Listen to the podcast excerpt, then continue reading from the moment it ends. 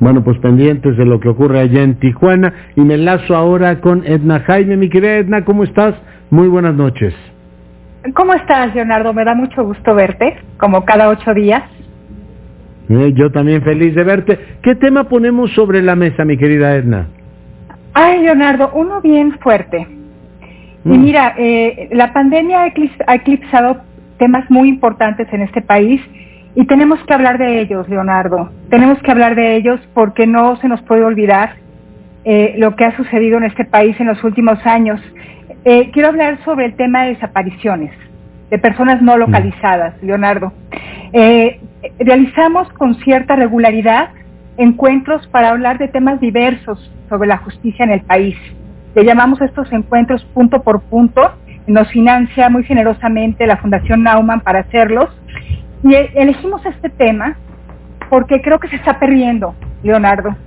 Eh, y, de manera optimista lo nombramos un plan para que 70 mil personas regresen a casa. Invitamos a este encuentro a fiscales, a fiscales que llevan este tema, eh, eh, unidades de, de, búsqueda de personas desaparecidas. Tuvimos al de Coahuila, al de Querétaro, tuvimos a la comisionada nacional de búsqueda de personas desaparecidas, tuvimos a representantes de colectivos de víctimas, a un colega de Fundar, y bueno, el panorama es muy difícil, Leonardo.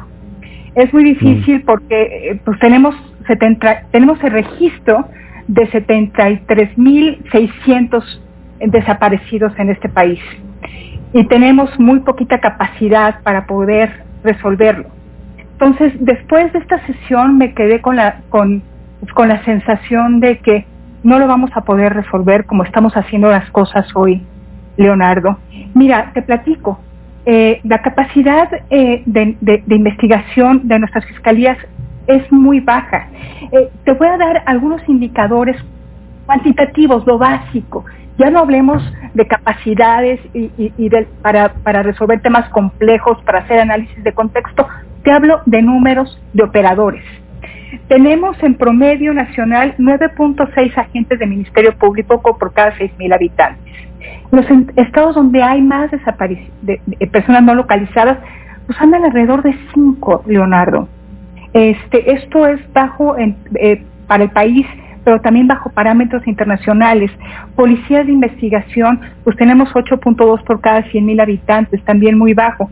Peritos, que se necesitan para este tipo de investigaciones, 1.7 por cada 100.000 habitantes. Pero creo, Leonardo, que aparte de esta baja de capacidades, tenemos un problema también político. Eh, no es un tema en la agenda.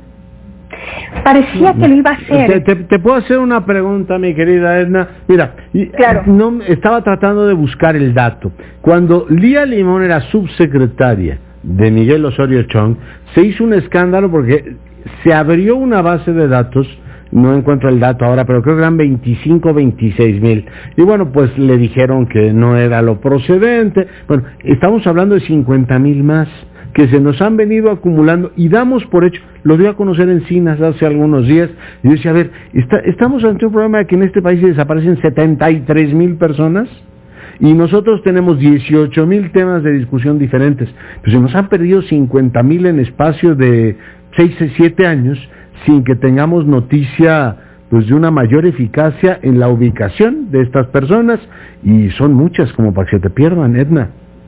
Mira, Leonardo, eh, Carla Quintana, que es la comisionada eh, eh, de, esta comisión de búsqueda de, personas desaparecidas, incluso nos dijo que hay subregistro hay muchas personas que no registran a sus desaparecidos.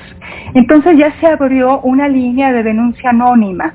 Ella piensa que el subregistro es muy importante.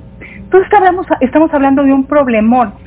hablarte de las fosas, de las fosas eh, eh, clandestinas, de 2006 a 2020, 4.000 fosas clandestinas de las que se han exhumado 6.625 cuerpos, Leonardo. Entonces, eh, pues quiero decirte que a pesar de que vi a autoridades con entusiasmo, en los colectivos de víctimas muy exigentes, que están tratando de sacar agua de las piedras, cuando me refiero a su trato con las autoridades, haciendo ellas mismas la búsqueda, eh, eh, pues me quedó una, una sensación de mucha contrariedad, porque, porque no veo por dónde, Leonardo. Y mira, Carla Quintana nos decía que las comisiones de búsqueda se forman después de un posconflicto. Las comisiones de la verdad, de búsqueda, en estos mecanismos de justicia transicional. Es muy raro lo que nos sucede aquí, que tenemos comisiones de búsqueda cuando el conflicto todavía no se acaba, cuando todavía no le podemos poner nombre al conflicto, Leonardo. Tenemos un fenómeno vivo. De, nosotros hicimos el corte en esta base de datos el 15 de agosto y hoy que la revisamos ya estamos arriba de 74 mil. Ah, ya subieron mil y pico. Ya, estuvieron. Entonces, este Leonardo, pues sí es muy grave. Eh, no, no, yo lo veo gravísimo. O sea, hace un ratito decía, a ver, es increíble que en este país un reo, un presunto culpable de asesinato, pues resulta que es detenido y se suicida en su celda. Y uno dice, a ver, ¿cómo es posible que la autoridad no tenga control sobre su celda? Pues estamos hablando de un estado en el que se le desaparecen setenta y tantas mil personas y no dan pie con bola. O sea, más allá de los 43 de Ayotzinapa, que entiendo que esto monopolice la atención por las razones políticas, sociales, la relevancia periodística, pues un estado que no encuentra setenta y tantos mil es una pues catástrofe, no sé, de dimensiones africanas, Edna. Mira, Leonardo, y yo creo que este gobierno eh, ya no va a dar respuesta de justicia a las víctimas. Eh, el, el, presidente, tú lo recordarás, que empezó muy entusiasta organizándose, organizando encuentros con estos colectivos y abruptamente las interrumpió y decidió políticamente que el tema iba a ser Ayotzinapa. Eh, no hay otro tema en la agenda. Entonces, ojalá y que avancemos en esa investigación, que conozcamos la verdad, pero hay 74 mil personas más mm. desaparecidas. Y tenemos que subirlo a la agenda pública, Leonardo. Mira, nos hemos ido con, con la finca, con esta noción de si desapareció fue, que, fue porque andaba en malos pasos. Igual que a los, a, con el tema del homicidio si lo mataron es que pues era de los saben que andaba metido, ¿no? entonces ni siquiera hay legitimidad, o sea, eh, la narrativa ha llevado a, enterrar el asunto, me parece muy grave. Mira, eh, también en este en este encuentro se habló sobre mecanismos extraordinarios. O sea, está nuestra debilidad institucional que eh, se está proponiendo un mecanismo extraordinario, el tipo GEI de Guatemala, que, lleguen fiscales, que se haga eh, eh, realmente un trabajo de búsqueda masiva, Leonardo, porque imagínate, la estrategia es buscar uno por uno. Cuando hay inicios, cuando a través del análisis de contexto se puede saber que hubo desapariciones también masivas. Entonces, y ese, ese debe ser el enfoque, Leonardo.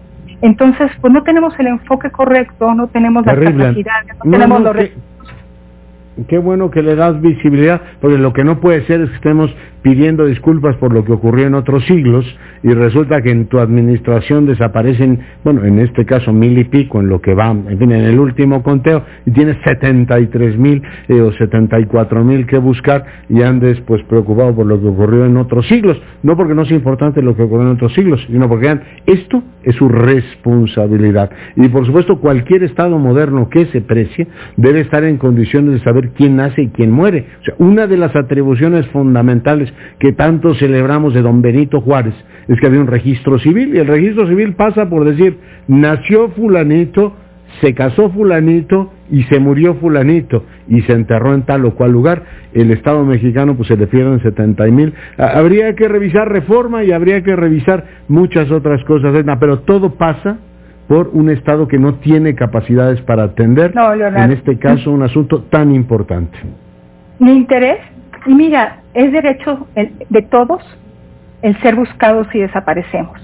Por ese derecho, yo creo que no podemos callarnos, Leonardo. Tenemos que insistir en este tema. Desde el ámbito de México evalúan lo que nos corresponde, de cómo podemos ayudar a que mejoren mm. los procesos de investigación criminal en, en temas tan complejos, cómo podemos llevar ideas a los operadores de la justicia para que pues, se avancen eh, eh, eh, se fortalezcan ciertas capacidades, pero sí tenemos que discutirlo a profundidad, Leonardo, qué tipo de mecanismo para darle respuesta a un fenómeno de esta magnitud, porque yo no quiero saber qué va a pasar, Leonardo, y se queda esta herida abierta. Sí, pues sí, es, es todo un tema. Mi querida Edna, te agradezco mucho el enlace. Muy buenas noches.